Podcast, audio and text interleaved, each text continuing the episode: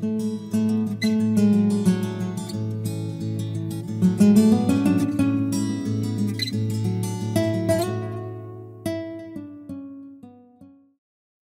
año nuevo no es una tradición, es un evento histórico.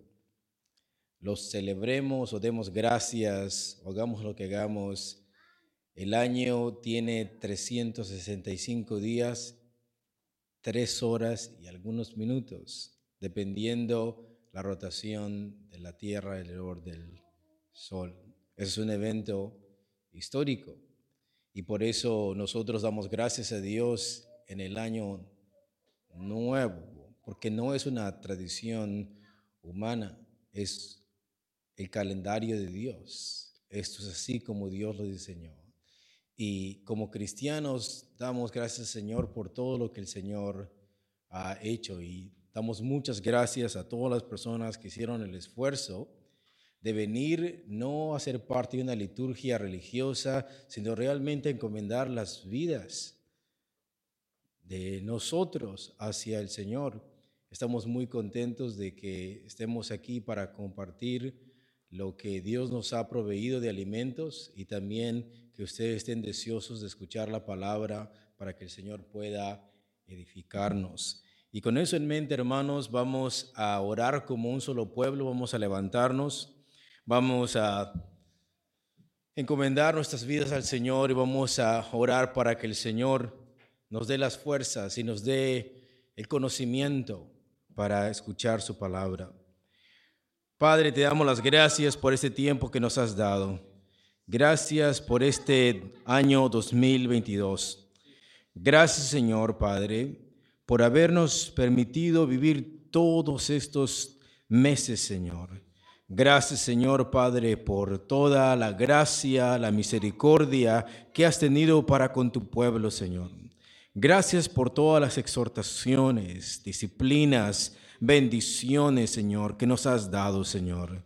Gracias porque nos has moldeado a través del sufrimiento, Señor.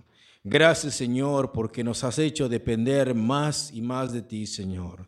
Padre, gracias por todo lo que has permitido en nuestras vidas, Señor.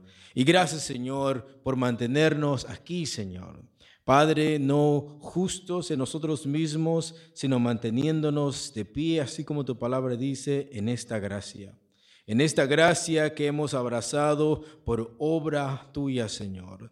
Padre, y hoy queremos darte las gracias por todo lo que has permitido en nuestras vidas y queremos que nos hables, Señor, que nos exhortes una vez más, que nos hables al corazón, que puedas, Señor, dirigirte a tu pueblo, Señor, con poder y con autoridad y que nos hable, Señor, Padre, para que podamos, Señor, vivir sabiamente y vivir, Señor, en tu temor y vivir de acuerdo a tu voluntad, Señor. Recibe la honra y la alabanza, Señor, en nosotros. Edifícanos con la voz de tu palabra, Señor. Que sea el poder de tu Espíritu que transforme nuestras vidas y que sea, Señor, tu presencia que siempre vaya con nosotros, Señor. Bendice nuestras familias, Señor. Bendice nuestras vidas, Señor. Padre, y confirma las obras de nuestras manos. Sí, Señor, confirma la obra de nuestras manos. Y todo esto, Señor, te lo pedimos en el nombre precioso de Cristo Jesús. Y su pueblo dice, amén. Vamos a dar fuertes palmas al Señor. Y podemos sentarnos, hermanos. Vamos a abrir nuestras Biblias en el Salmo 90. Hoy vamos a estar mirando este salmo. que es muy citado, que es muy conocido por un versículo, que es el versículo 12. Y hoy lo vamos a estar mirando dentro de su contexto. Dice el texto de la siguiente manera, Señor, tú nos has sido refugio de generación en generación. Antes que naciesen los montes y formases la tierra y el mundo, desde el siglo y hasta el siglo, tú eres Dios. Vuelves al hombre hasta ser quebrantado y dices, convertíos hijos de los hombres, porque mil años delante de tus ojos son como el día de ayer que pasó y como una de las vigilias de la noche. Los arrebatas como un torrente de aguas, son como un sueño. Como la hierba que crece en la mañana, en la mañana florece y crece, a la tarde es cortada y se seca. Porque con tu furor somos consumidos y con tu ira somos turbados. Pusiste nuestras maldades delante de ti, nuestros hierros a la luz de tu rostro porque todos nuestros días declinan a causa de tu ira. Acabamos nuestros años como un pensamiento. Los días de nuestra edad son setenta años, y si en los más robustos son ochenta años, con todo, su fortaleza es molestia y trabajo, porque pronto pasan y volamos. ¿Quién conoce el poder de tu ira y tu indignación según que debes ser temido? Enséñanos de tal modo a contar nuestros días que traigamos al corazón sabiduría. Vuélvete, oh Jehová, ¿hasta cuándo? Y aplácate para con tus siervos.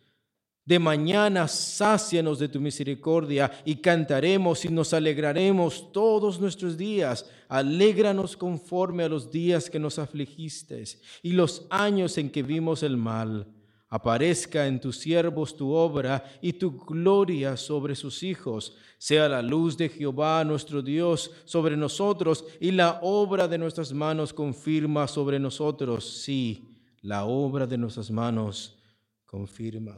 Y que el Señor nos bendiga el día de hoy con la interpretación de su palabra. El título de esta predicación es un poco largo, pero siento que es necesario que sea así. El título es Enséñanos a contar nuestros días. Enséñanos a contar nuestros días. Como ustedes pueden mirar en el título del Salmo 90, este no solamente es un canto, no solamente es un salmo. Para las personas que no sepan qué significa la palabra salmo, salmo es una palabra griega y significa rasguear con las cuerdas, hacer un sonido rasgando las cuerdas. De manera que un salmo es un canto, es una oración, son palabras cantadas. Y esos, esos cantos son una oración al Señor. Y vemos que este canto no solamente es un canto, el canto dice que es una oración. Y esta oración es una oración por restauración. Y es interesante mirar este salmo porque la restauración de la cual se habla no es una restauración personal, no es una oración privada, no es un salmo de David pidiendo perdón, es un salmo escrito o atribuido a Moisés, él orando junto con toda la congregación. Entonces, todo lo que vamos a mirar durante este salmo no es un salmo privado, sino que es un salmo, es un canto, es una oración que se hacía congregacionalmente. Esto envuelve a toda la congregación. Esta no es una confesión de pecados privados, es una confesión pública, es una confesión de pecado o de dependencia de Dios generalmente dentro de la congregación. Es un, es un canto y una oración congregacional y no personal. Se escribió en el desierto. En el Salmo, en el libro de Éxodo, Éxodo capítulo 15, hubo un canto de liberación. Y lo sabemos cuando Dios liberó al pueblo de Israel. Lo primero que hubo fue un canto, un cántico de Moisés por la liberación que Dios hizo a Israel. Y ahora es uno de una oración, pero es de lamentación y súplica al mirar la fragilidad de la vida. Y me gustaría que miráramos este salmo a la luz de su contexto, porque si nosotros ah, hemos visto muchas veces este salmo, este versículo, enséñanos a contar nuestros días para que nuestro corazón adquiera sabiduría. Este salmo, este versículo se cita mucho en las redes sociales, se cita mucho en cuadros, se cita mucho de una manera muy aleatoria, donde las personas no saben lo que están diciendo. Y hoy en lugar de interpretar esto de una manera textual, vamos a mirarlo a la luz de todo su contexto. ¿Por qué Moisés está diciendo estas cosas? Y este salmo se escribió en el desierto. Y este salmo es una súplica al Señor al mirar la fragilidad de la vida por 40 años en el desierto por mirar la rebeldía y la transgresión del pacto por el pueblo de Israel, siendo quebrado ese pacto en el desierto a causa de los pecados de Israel. Y a consecuencia de eso, los israelitas experimentaron la ira de Dios. Entonces quiero que vean esto. Este salmo es compuesto en el desierto durante los 40 años en el desierto.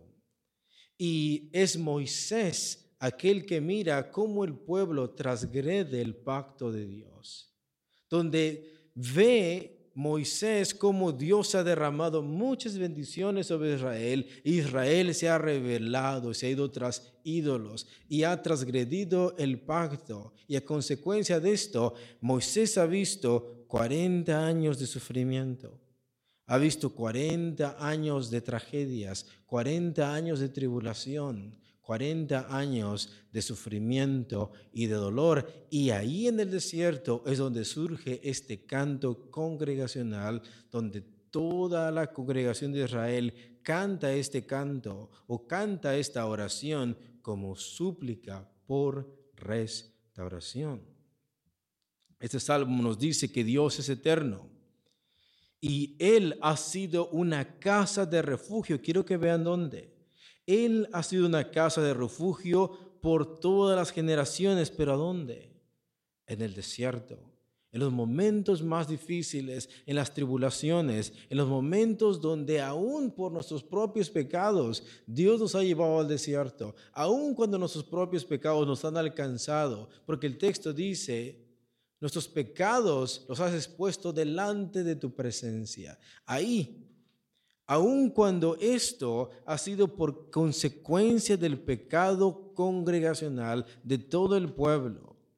Dios es eterno y Él ha sido una casa de refugio en el desierto, en los momentos más difíciles. ¿Por cuántas generaciones? Por todas las generaciones. Y esto es importante porque nos deja ver entonces qué tan no Dios es como nosotros y qué tan nosotros somos. Nosotros no cambiamos, somos igual. Podemos ser de diferente etnia, pero seguimos siendo la misma humanidad frágil, la misma humanidad pecadora, pero Dios sigue siendo también el mismo. Dios sigue siendo eterno. Dios sigue siendo casa de refugio en a todas aquellas personas que se han acercado en Él. Y quiero que vean este contraste. Dios ha sido casa de refugio en el desierto, en los momentos más difíciles, de generación a qué? A generación. Quiero que vean qué implica esto. Una generación ha venido, una generación ha nacido, ha madurado y a qué? Ha muerto. Y otra generación ha nacido, ha madurado y a qué? Y ha muerto. Y así sucesivamente. Y Dios ha seguido siendo una casa de refugio de generación a generación a generación. ¿Quién es el que nunca ha cambiado? Es Dios. El ser humano es frágil. El ser humano es frágil y pecador y por tanto está bajo la ira de Dios. Y la súplica es por disciplina.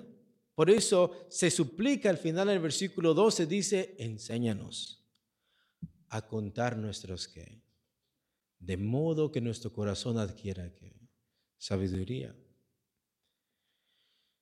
El ser humano es frágil, es pecador, está bajo el aire de Dios y la súplica es por disciplina y restauración. En el primer punto vamos a mirar la eternidad e inmutabilidad de Dios.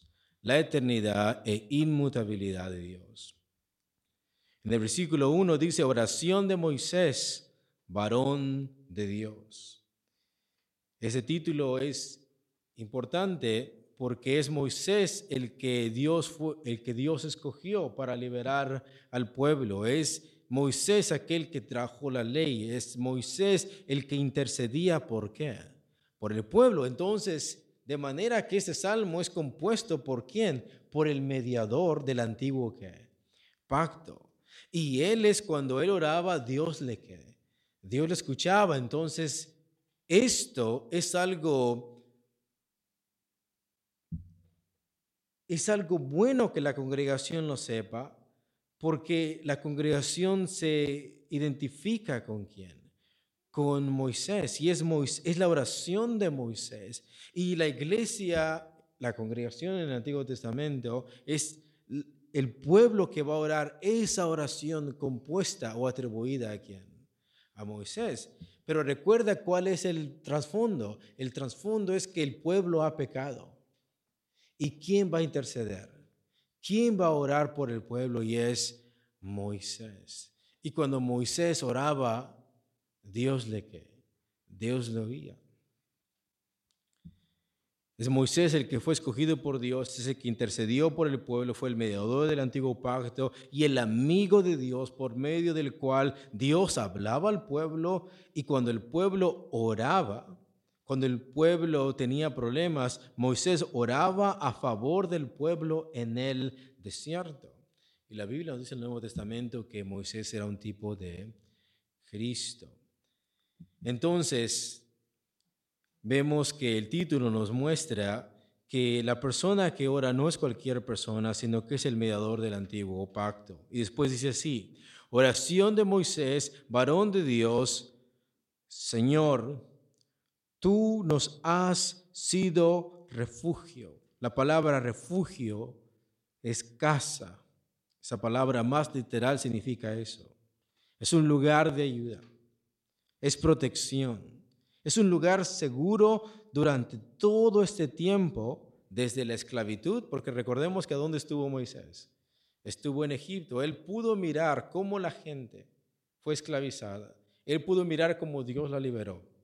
Él pudo mirar cómo Dios la trajo en el desierto. Y durante todo este tiempo, Dios ha sido, Dios ha sido casa, Dios ha sido el lugar de ayuda, Dios ha sido el lugar de protección, donde no hay, donde Faraón estuvo acechando al pueblo de Israel y ellos estaban a un lado del mar, donde no sabían qué hacer, Dios fue su que Dios fue su protector.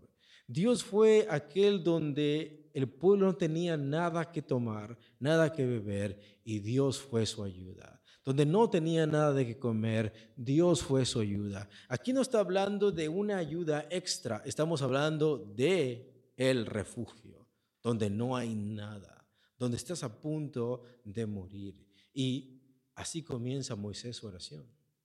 Señor, tú nos has sido refugio, lugar seguro durante todo este tiempo, desde la esclavitud hasta el desierto, de generación en generación y lo extiende más allá, desde que tú escogiste a Abraham, desde que tú escogiste a nuestros padres, ¿quién ha sostenido a esa gente? ¿Abraham era un santo?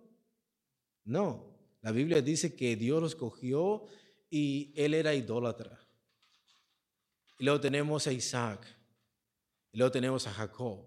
Y luego tenemos a las doce tribus. Y luego fueron esclavizadas. Y así, y así. Y el texto está diciendo que Moisés está orando diciendo, Señor, tú has sido nuestro refugio en las peores circunstancias de generación en generación, desde Abraham hasta la generación en el desierto. Y vamos a mirar porque es importante que termine con esta generación.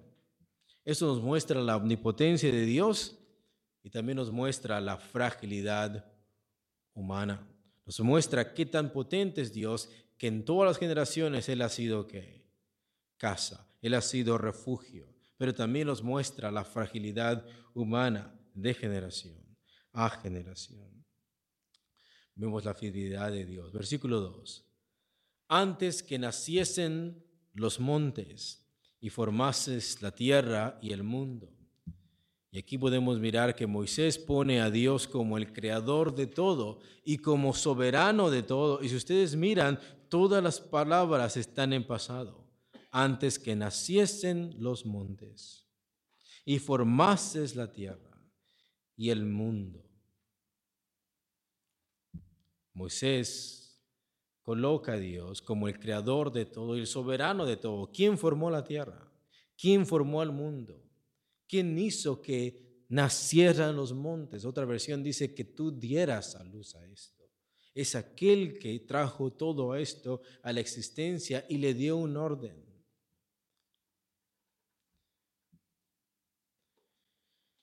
Todo esto está en tiempo pasado, pero cuando el salmista se dirige a Dios, y esto es lo importante, antes que naciesen los montes y formase la tierra y el mundo, todo esto es pasado. Todo esto está en tiempo pasado, pero cuando el salmista se dirige a Dios dice, desde el siglo y hasta el siglo, tú eres Dios. No dice tú eras Dios, dice tú eres Dios. En Dios pasado, presente y futuro se encuentran todos todo se encuentra en Dios. Puedes mirar entonces que esto nos muestra la omnipotencia de Dios, la eternidad de Dios. Dios habita y su ser es eterno.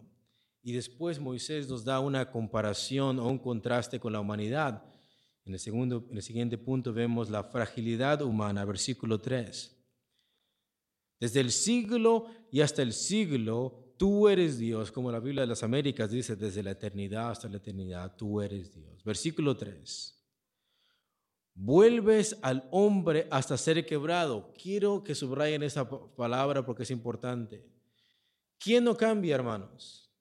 Dios. ¿Quién es aquel que formó la tierra? Es Dios. ¿Quién es el que ha sido casa de refugio de generación en generación? Dios. Y ahora eso es lo que es Dios. Ahora vamos a mirar qué es lo que es el hombre en comparación a lo que es Dios. Y la primera palabra es, vuelves al hombre, lo regresas para atrás. Es lo que hace Dios. Quiero que entiendan esa palabra porque es importante. Vuelves al hombre hasta ser quebrantado. Y dices, convertíos hijos de los hombres. La nueva versión internacional lo pone de esa manera. Tú haces que los hombres vuelvan al polvo cuando dices, vuélvanse al polvo mortales. Vemos aquí que no solamente vemos a Dios como omnipotente, no solamente vemos a Dios como eh, creador, no solamente vemos a Dios como eterno, vemos a Dios como soberano. El hombre vive, pero en el momento que Dios dice que se vuelva al polvo, y Dios dice, vuélvanse al polvo mortales. El hombre, ¿qué es lo que hace? Vuelve y deja de qué? Vuelve y deja de ser. Este texto nos dice que el hombre es polvo, versículo 3, que el hombre es débil porque Dios le quebranta, porque vuelve al polvo. Y también este texto nos dice que el hombre es temporal. El hombre no es para siempre, el ser humano no vive para siempre, él vive hasta donde Dios quiere hasta donde Dios quiere. En el siguiente punto vamos a mirar la perspectiva de Dios del tiempo. La perspectiva de Dios del tiempo. Y en este versículo, en el versículo 4, nos damos cuenta que el ser de Dios no está sujeto al tiempo. El hombre sí, la creación sí, pero Dios no. Versículo 4, todos juntos porque mil años delante de tus ojos son como el día de ayer. Hasta ahí. Lo que el salmista está diciendo, lo que Moisés está diciendo, basado en lo que él ha experimentado, basado en lo que él ha visto de Dios y lo que ha conocido, y basado en la inspiración que él tiene de parte del Espíritu Santo. Él está diciendo, porque mil años delante de tus ojos son como el día de ayer son como el día de ayer delante de tus ojos. Moisés está diciendo es como si alguien observara el día no de hoy, sino el día de qué? El día de ayer. No está diciendo que Dios es como si Él hubiera vivido el día de ayer, sino como cuando tú observas el día de ayer. Cuando tú observas el día pasado, no lo observas en 24 horas, lo observas como un qué? Como un instante. Pero aquí no está hablando de un periodo de 24 horas, está hablando de mil años. Es como si Dios diera un vistazo a lo que pasó ayer. Así para Dios son que son mil años. Eso es importante.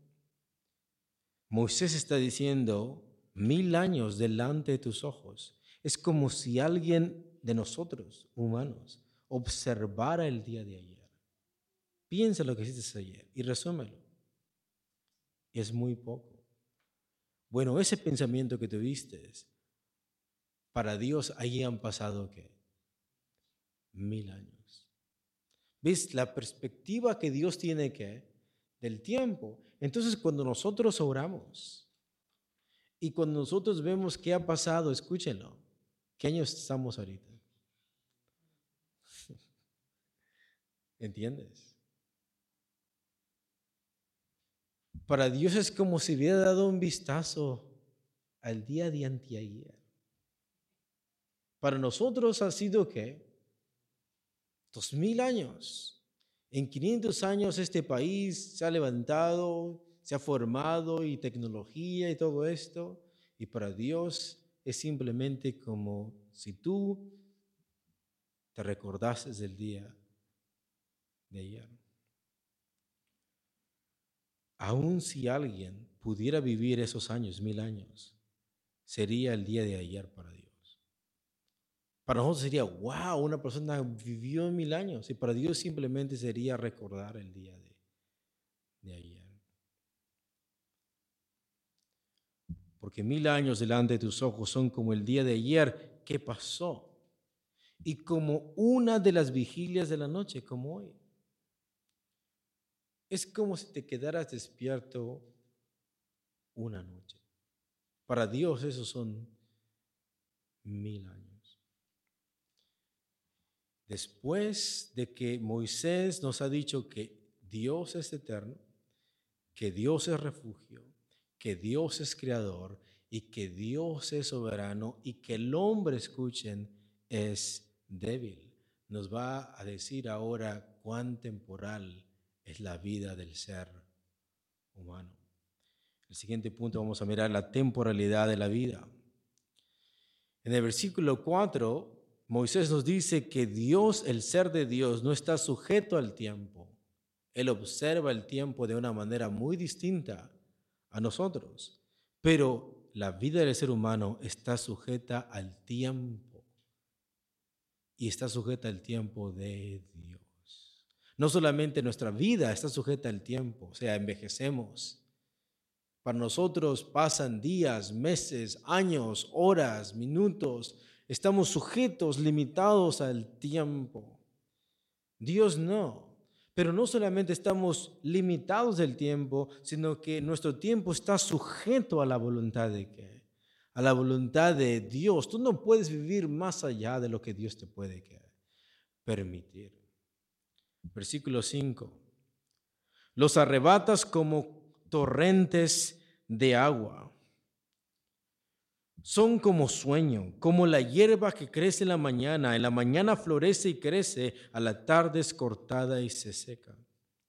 La Biblia Stendhal dice, los haces pasar como avenida de aguas, como si vieras un torrente de agua que pasa en ese momento que miras que ese torrente pasa, en ese momento es como si tú dijeras, mira, ahí va la vida del ser humano.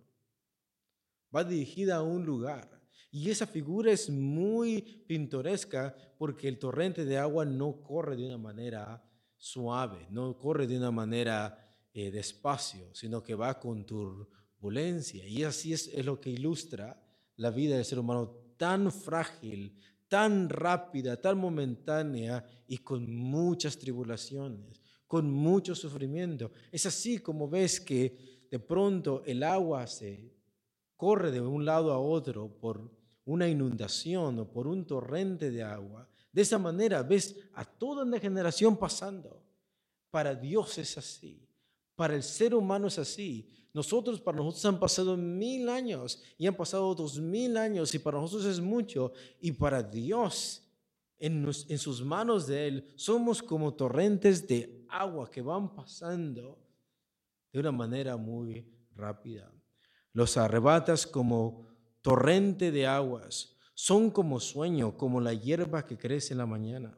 La Biblia Stendhal dice, los haces pasar como avenida de aguas, son como sueño, a la mañana está fuerte como la hierba, que a la mañana florece y crece y a la tarde es cortada y se seca. The um, Expositor's Bible Commentary dice lo siguiente, la analogía surge del contexto del clima seco del verano en Canaán donde el paisaje verde del invierno y la primavera podía cambiar a un paisaje marrón y reseco con unos pocos días de clima cálido. Y Moisés lo está poniendo como un día.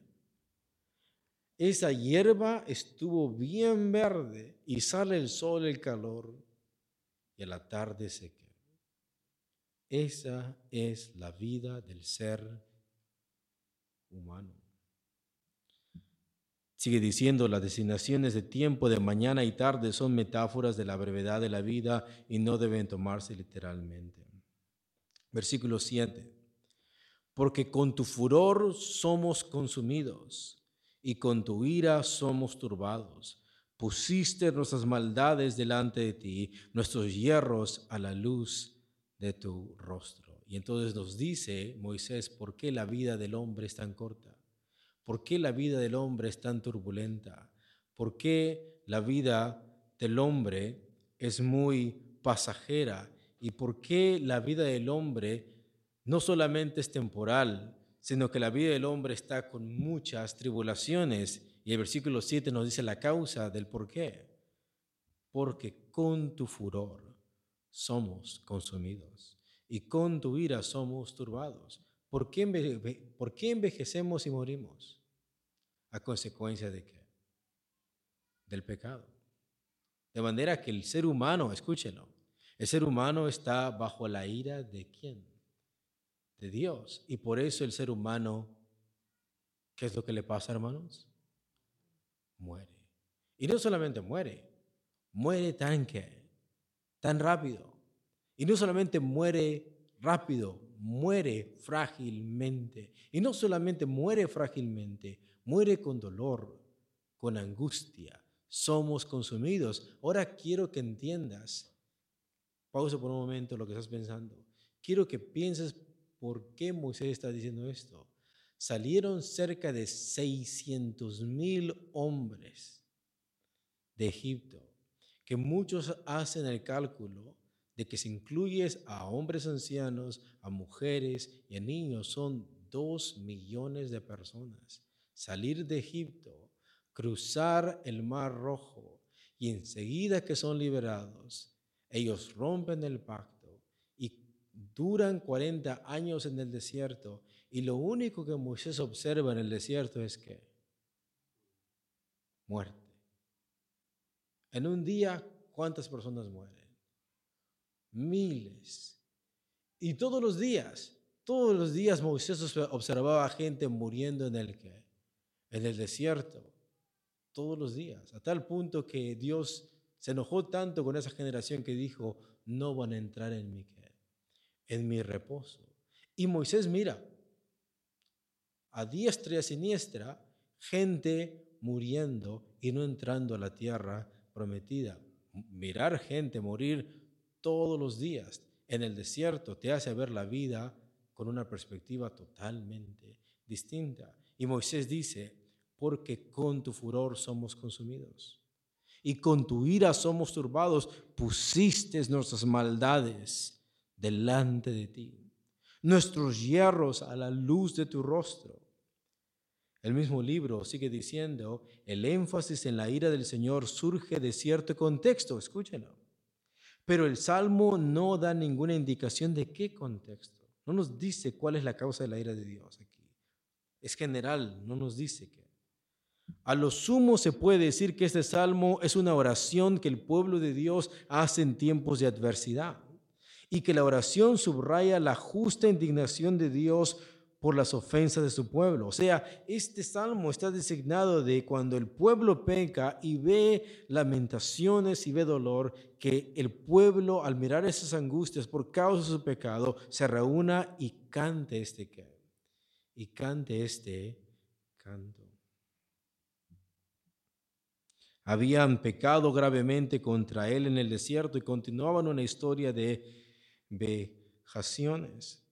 Los humanos, incluso los humanos redimidos, son pecadores y merecen el impacto total de la ira de Dios. La indignación de Dios, por pequeña que sea, es tan grande que el pueblo de Dios estremece fácilmente, aterrorizado, en agonía. Quiero volver a decir esto. La indignación de Dios, cuando Dios se enoja, cuando Dios derrama de su ira, por pequeña que sea, ¿qué es lo que hace el pueblo de Dios? Tiembla. Y eso es lo que le está pasando a este pueblo en este momento. ¿Y qué es lo que hace Moisés? Intercede y dice, porque con tu furor somos que somos consumidos y con tu ira somos turbados. Pusiste nuestras maldades delante de ti, nuestros hierros a la luz de tu rostro. Versículo 9. Porque todos nuestros días declinan a causa de tu ira. Acabamos nuestros años como un pensamiento. Los días de nuestra edad son 70 años. Y si en los más robustos son 80. Moisés está diciendo, en la gente que es más robusta, otros 10 años se le añaden solamente para experimentar no gozo, sino más dolor. Más dolor. Con todo su fortaleza es molestia y trabajo, porque pronto pasan y volamos. ¿Y cuál debe de ser entonces la respuesta apropiada de toda la congregación al mirar esto? Versículo 11. Todos juntos. ¿Quién conoce el poder de tu ira y tu indignación según que debes de ser temido? La nueva versión internacional dice, ¿quién puede comprender el furor de tu enojo? Tu ira es tan grande como el temor que se te debe. Las personas que no entendieron ese versículo, hay una versión que se llama Easy English. Pero como nosotros no todos sabemos inglés, lo traduje para que sea Easy Spanish. Y mira qué es lo que dice este versículo. ¿Quién sabe cuán fuerte eres cuando estás muy enojado? ¿Quién sabe? La gente a la que asustaste cuando te enojas tanto lo sabrá. ¿Quién conoce tu furor? Y es la gente a la que tú asustaste cuando te enojas tanto, esa gente lo sabrá. Entonces, en ese momento hay gente viva orando, mirando la ira de Dios, y entonces Moisés junto con toda la congregación se arrodilla diciendo, ¿quién sabe cuán fuerte eres tú cuando estás muy enojado? Lo vas a ver la gente a la cual tú quebrantes y experimenten esa esa ira. Y en ese momento ellos están orando porque no quieren experimentar esa ira, ese terror de parte de Dios. Entonces, ¿cuál debe de ser? O sea, ¿qué es lo que está causando? Escuchen, por favor, ya casi terminamos. ¿Qué es lo que está causando en Moisés en la congregación? Mirar la eternidad de Dios, mirar el furor de Dios. ¿Y qué es lo que está causando en la vida de ellos las consecuencias de sus pecados? Y es el terror a la ira de quién? A la ira de Dios, a tal punto que está diciendo, ¿quién sabe cuán fuerte eres cuando estás muy enojado? nosotros no queremos experimentar eso. La gente a la que asustaste como te enojas tanto lo sabrá y nosotros no queremos ser esas personas. ¿Qué es lo que crea en el corazón al mirar? ¿Qué es lo que crea en el corazón de la congregación el mirar las consecuencias de sus pecados el mirar, experimentar la furia de Dios? Y es el temor a quién? El temor a Dios. Y ahora sí viene el versículo que está en tazas de café, ahora sí viene el versículo que está en cuadros, y ahora sí viene el versículo que vemos en las redes sociales diciendo, a causa de esto, enséñanos de tal modo a contar nuestros que, a comparación de la eternidad de Dios, a comparación de la soberanía de Dios, de que Dios es eterno, Él siempre va a ser el mismo, pero nosotros, el día que Dios dice, vuélvanse polvo, ¿qué es lo que pasa? Nos volvemos. Y de momento que Dios dice, vuélvanse polvo, y nos nos convertimos en una hierba verde que temprano está y luego florece y luego se marchita y es cortada. A consecuencia de nuestros pecados, a consecuencia de nuestras faltas, a consecuencia de nuestros pecados, nuestra rebeldía, el furor de Dios está sobre el pueblo. Eso causa terror en la vida de las personas y la respuesta apropiada es, enséñanos de tal modo que podamos contar nuestros, nuestros pocos días que tenemos, que traigamos al corazón sabiduría. De manera que esta frase es una oración de fragilidad. La persona que lo está diciendo no es una persona que está haciendo poemas solamente. Es una persona que está contemplando la eternidad de Dios con la fragilidad de, del hombre. Es, la, es la, una oración de fragilidad. Es una oración de confesión. You are God. Tú eres Dios. Tú eres eterno. Y nosotros somos qué? Somos polvo. Es una oración de arrepentimiento. ¿Quién? ¿Quién va a entender? ¿Quién sabe cuán fuerte eres tú? Nosotros no queremos saber eso. Es una oración de arrepentimiento, es una oración de fe, porque ¿a quién están retornando? Enséñanos. Es una oración de sumisión. Enséñanos.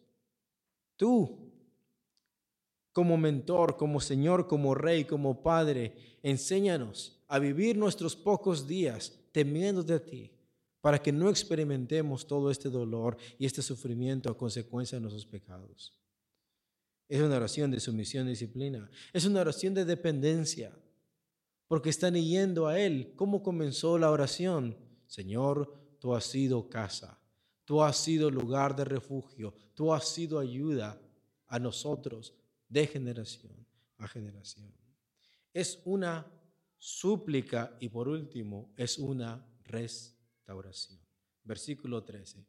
¿Te acuerdas que te dije que es importante leer el versículo ah, anterior, donde dice, versículo 3, vuelves al hombre hasta ser quebrado.